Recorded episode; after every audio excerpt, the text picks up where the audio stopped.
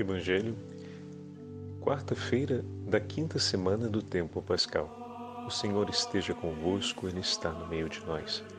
Proclamação do Evangelho de Jesus Cristo, segundo São João. Glória a vós, Senhor. Naquele tempo, Jesus disse a seus discípulos: Eu sou a videira verdadeira e meu Pai é o agricultor. Todo ramo que em mim não dá fruto, ele o corta, e todo ramo que dá fruto, ele o limpa, para que dê mais fruto ainda. Vós já estáis limpos por causa da palavra que eu vos falei. Permanecei em mim, e eu permanecerei em vós. Como o ramo não pode dar fruto por si mesmo, se não permanecer na videira, assim também vós não podereis dar fruto, se não permanecerdes em mim. Eu sou a videira, e vós os ramos. Aquele que permanece em mim e eu nele, esse produz muito fruto, porque sem mim nada podeis fazer. Quem não permanece em mim será lançado fora como um ramo e secará. Tais ramos são recolhidos, lançados no fogo e queimados. Se permanecerdes em mim e minhas palavras permanecerem em vós, pedi o que quiserdes e vos será dado. Nisto meu Pai é glorificado, que deis muito fruto e vos torneis meus discípulos. Palavra da salvação. Glória a vós, Senhor. Quarta-feira da quinta semana do tempo pascal, em nome do Pai, do Filho e do Espírito Santo. Amém. Queridos irmãos e irmãs, a Santa Liturgia hoje nos leva ao 15 capítulo do Evangelho de São João. O capítulo precedente, o 14, que acompanhamos praticamente até o fim, o Senhor faz o discurso a respeito do Espírito Santo e a respeito da ação do Espírito Santo no coração de seus discípulos. E agora, a imagem da videira que nos sinóticos é usada pelo Senhor para falar a respeito, o Senhor conta a parábola da videira para apresentar o reino, o reino dos céus, onde o fruto da videira é a Eucaristia na nova aliança, aqui no Evangelho de São João, ele se proclama como a verdadeira videira cujo fruto não decepcionará a expectativa divina, cujo fruto dessa videira, que é Cristo, não decepcionará. Quando pensamos nesse fruto, meus irmãos, pensamos na vida de santidade de todos os fiéis. O fruto é a santidade de uma vida fiel ao mandamento do Senhor, ao mandamento do amor que ele nos deixou. Então, o capítulo 15 ele é compreendido à luz de todos os discursos que o Senhor fez entre o 13º e o 14º capítulo, onde ele nos entrega o mandamento do amor e nos assegura a ação do Espírito Santo, a fim de que possamos permanecer nesse mandamento, com a imagem da videira, o Senhor vai reintroduzir ao longo desse 15 capítulo, outra vez, a importância, a centralidade desse mandamento. Amai-vos uns aos outros como eu vos tenho amado. Vamos ouvir ainda no 15 capítulo o Senhor dizer que ninguém tem maior amor do que aquele que dá a vida por seus amigos. E nós permaneceremos amigos se praticarmos as suas palavras. Então, o escutar e o praticar agora retorna de maneira intensa nesse 15 capítulo com a súplica para que nós possamos permanecer no seu amor. Bom, em base a isso eu queria aproveitar para falar com vocês rapidamente dos ramos que frutificaram, que nesses últimos dias o padre se deteve um pouco mais sobre os textos e dessa forma falou um pouco menos da vida dos santos, mas desde segunda-feira com Simão Stock, que foi o grande pai dos carmelitas, aquele a quem Nossa Senhora conduziu pouco a pouco ao conhecimento do Carmelo e entregou o tesouro do Carmelo, que grande ramo nas mãos do Senhor, que foi muitas vezes podado para gerar frutos. O próprio discurso do Senhor ao falar aos discípulos que os ramos precisam ser limpos, então vós estáis limpos porque tens a minha palavra. Olha que, que, que significativo isso. Todo aquele que conserva a palavra de Deus no coração está limpo. Agora é hora de ser podado. Então, essa é uma coisa que às vezes nós não integramos bem na compreensão. Olha só, todo ramo que em mim não dá fruto, ele o corta. E todo ramo que dá fruto, então vamos lá, ele o limpa, para que dê mais fruto ainda. Vós já estáis limpos por causa da palavra que eu vos falei. Agora é a hora de gerar os frutos. Então, toda vez que os frutos são gerados na árvore que foi limpa, que foi podada, isso significa que chegou a hora de novamente podá-la. Então, a cada ciclo, a parreira é podada. Às vezes a gente interpreta que a vida cristã ela é marcada por um ciclo de podas que nos leva aos frutos. E ali se encerra tudo. Como a vida é um contínuo, ela tem a sua perenidade no curso da história, o Senhor nos revigora com a força da Sua palavra. O Senhor, com a força de Sua palavra, purifica as folhas que estão ruins, de maneira que o vigor da planta aconteça, o vigor na nossa vida aconteça. A palavra nos faz vigorosos em Cristo. E o que, que vem depois disso? Os frutos. Os frutos, eles são o resultado das mãos habilidosas do agricultor que cuidou com diligência da videira, que impôs a ela penalidades com as podas, né? Ou seja, a gente não pode ignorar isso. Tem um sofrimento da planta que perde suas folhas, que tem as extremidades cortadas. Então é como uma, uma penalidade. Né? Ele, ele atribuiu essas penas à planta, mas todas elas fizeram da planta uma planta ainda mais forte, um galho, um ramo ainda mais forte, para quê? Para que produza frutos. Depois que os frutos são produzidos e são recolhidos, agora é hora de novamente tratar esse galho, tratar esse ramo. A gente poderia dizer, mas poxa, o que significa isso? Enfim, poderíamos criar várias imagens, como por exemplo, que o gerar frutos pode nos levar a apegos, né? Muitas vezes alguém pode se tornar um pouco mais apegado a, a, aquilo que foi gerado na, na obra pastoral, outro se tornou durante esse caminho um pouco mais orgulhoso, um pouco mais impaciente. A gente poderia criar várias especulações, porém, é, em todas elas a gente está falando de um adoecimento da planta, quando necessariamente a poda não é por causa de um adoecimento, mas a poda pode ser também por causa de um adoecimento. A poda, ordinariamente, é para trazer vigor à planta. Então, a via de interpretação melhor, melhor não é aquela de um possível adoecimento com a aquisição de vícios ou apegos durante a geração dos frutos. A melhor via de interpretação é aquela do fortalecimento da planta. Como assim, Padre Fábio? Cada vez que geramos frutos no Senhor, sentimos a alegria no coração de sermos mais dele. E dessa forma, as podas que o Senhor faz na nossa vida é para aumentar a nossa capacidade de amar.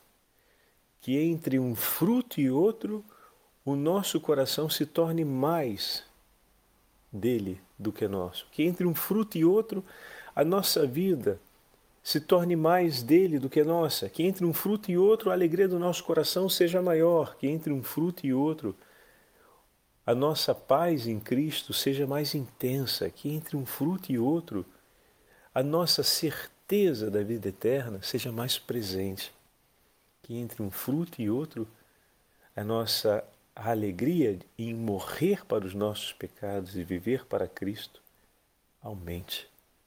Essa é a proposta que o Senhor nos faz. Esse é o caminho da verdadeira poda. Se a planta adoece, é preciso tratar a doença. Então, a poda de fato pode ter um caráter medicinal, mas por excelência, a poda tem um caráter revigorante. E esse é um ponto importante para nós. O Senhor não nos quer adoecidos, Ele quer sempre nos revigorar.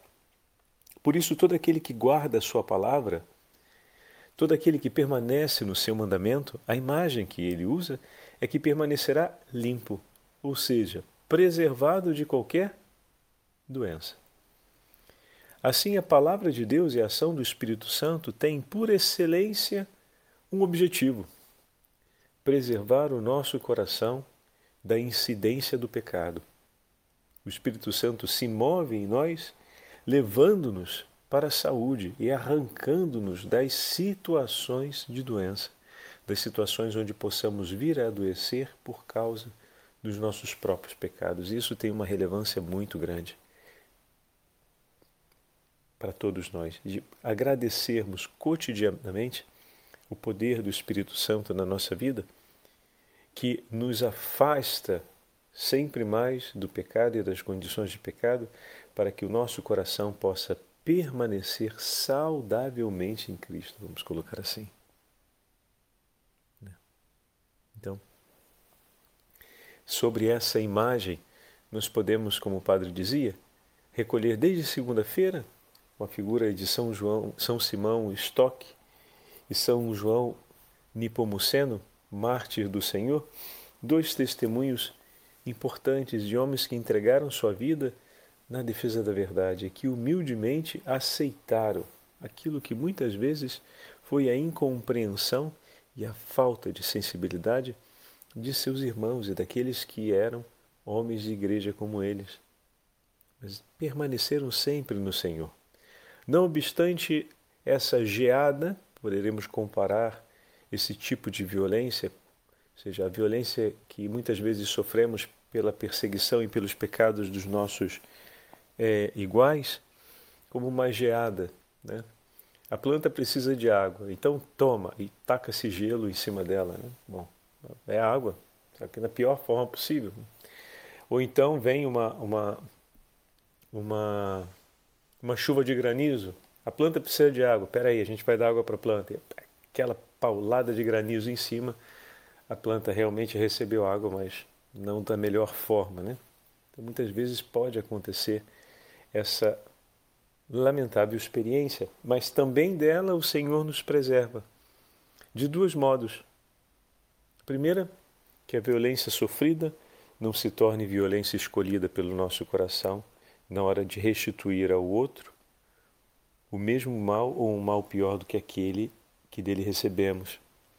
E a segunda, a segunda graça, a segunda preservação que o Senhor nos faz é aquela de não virar as costas para o nosso irmão e abandoná-lo pelo mal que ele nos fez, mas de amá-lo e por ele rezar, a fim de que a graça que me sustentou na dor seja a mesma que o leve à conversão. Isso é muito importante.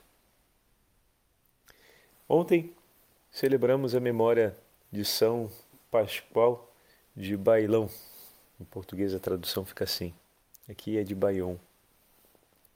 São Pascoal foi o grande pregador da Santa Eucaristia. Aquele que, em meio a um período em que o Santíssimo Sacramento era profundamente vilipendiado, perseguido em muitos lugares da Europa, com humildade e simplicidade, ele foi um grande pregador em defesa da Santa Eucaristia.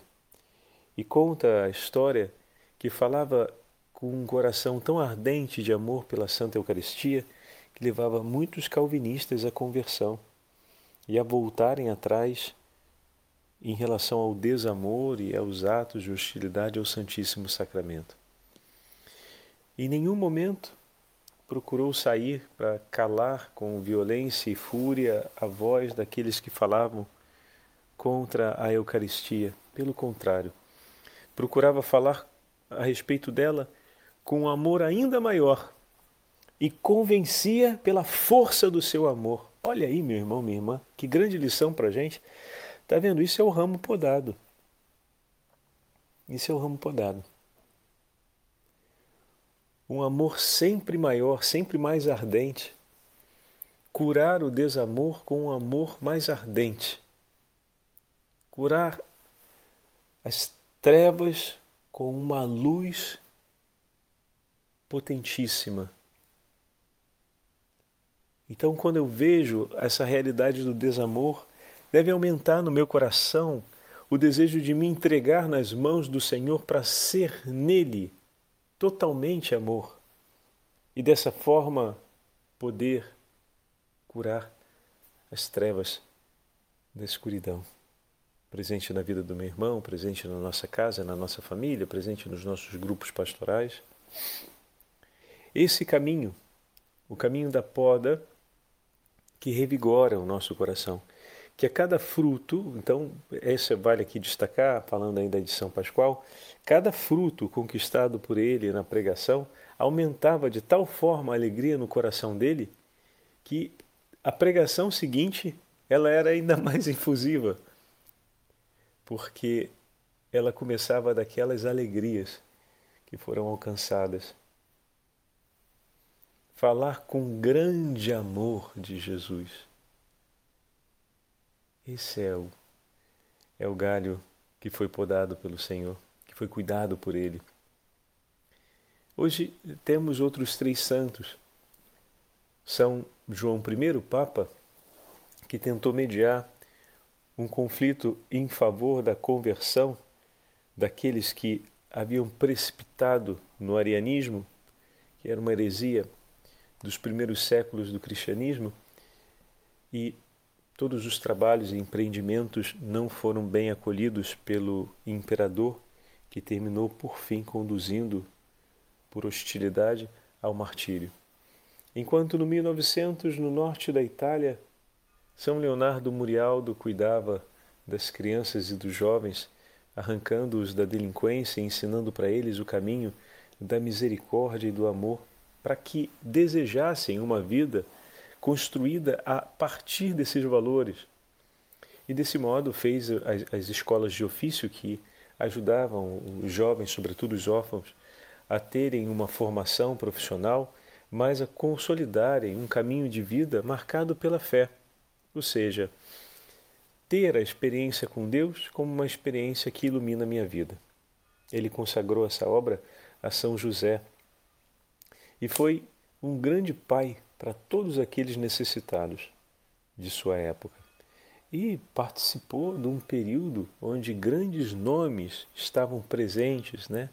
Não podemos ignorar que ali na, no intermédio dos, da vida, da história de vida de São Murialdo, se cruzam tantos grandes nomes como é, José Cotolengo, como Dom Bosco, Dom Orione, é, todos são grandes sacerdotes e homens de igreja daquela região de Piemonte, no norte da Itália, e que testemunharam cada qual ao seu tempo o vigor e a força abrasadora do amor de Cristo pela necessidade dos homens.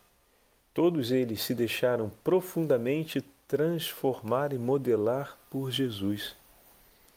E São Leonardo Murialdo foi mais um daqueles que o Senhor conseguiu tratar, podar várias vezes a fim de que os frutos que saíssem daquele daquela haste e os frutos que saíssem daquele galho fossem frutos muito saudáveis. Então, e agora? E na minha e na sua vida? Quais as podas que o Senhor precisa fazer? Antes de tudo, deixa o teu Senhor podar. Se a poda tem caráter medicinal, bendito seja Deus, que aquelas folhas marcadas pela ferrugem ou por outros tipos de doenças possam ser tiradas, de maneira que cuidando da planta, ela volte ao seu vigor. E essa cura medicinal o Senhor faz pela ação do Espírito Santo, levando a perceber o pecado, a alcançar a contrição do coração, o arrependimento sincero e a força de abandoná-lo. E depois disso, o Senhor vai fazer novas frutas, novas podas, porque a primeira, a medicinal, é para que você possa estar nele, com a plenitude da sua vida. Então, vão acontecer os frutos. E na medida em que os frutos forem gerados, a gente vai se dando conta de que tudo aquilo dali é obra de Deus. E vamos vendo com maior clareza a dureza e a brutalidade da nossa pequenez. É ali que começa essa segunda poda. Frutos benditos em um ramo tão vil. Então a gente pede ao Senhor que possa revigorar esse ramo. A gente tem um desejo de participar ainda mais da alegria e da beleza daqueles frutos. Então o Senhor vem e começa aquela poda que é para a saúde, que é para a força do, do galho, que é para a força daquele ramo, a fim de que os frutos sejam sempre mais doces, mais belos. E a cada vez que se frutifica, a gente se entrega nas mãos do Senhor e diz: Toma, Senhor, o que é teu. Tira aquilo que ainda é meu. E eu quero, Senhor, ver e ter comigo a beleza e o esplendor do teu amor e da tua graça. Peçamos isso ao Senhor pela intercessão de nossos irmãos e irmãs e da Beatíssima Virgem Maria, Rainha dos Mártires, Rainha de toda a Igreja. O Senhor esteja convosco, Ele está no meio de nós. Pela intercessão da Beatíssima Virgem Maria, Mãe de Deus, abençoe-vos o Deus Todo-Poderoso, Pai, Filho e Espírito Santo. Amém.